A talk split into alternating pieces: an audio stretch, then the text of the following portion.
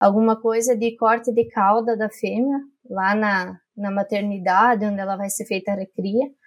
Algumas literaturas falam que as fêmeas que a cauda é cortada muito curta faz com que elas não formem os ligamentos de forma adequada.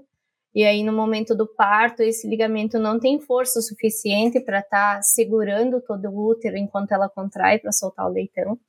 Então, a gente tem, tem reparado nas fêmeas que dão um prolapso, para ver se a gente percebe alguma variação no corte de cauda.